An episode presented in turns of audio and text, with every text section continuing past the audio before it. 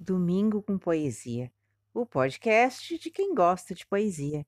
Eu sou Meili, Mei para muitos, e hoje Sofia de Melo Brainer Anderson.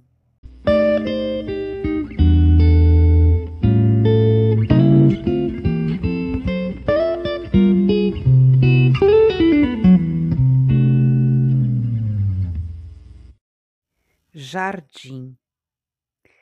Alguém diz: Aqui antigamente houve roseiras.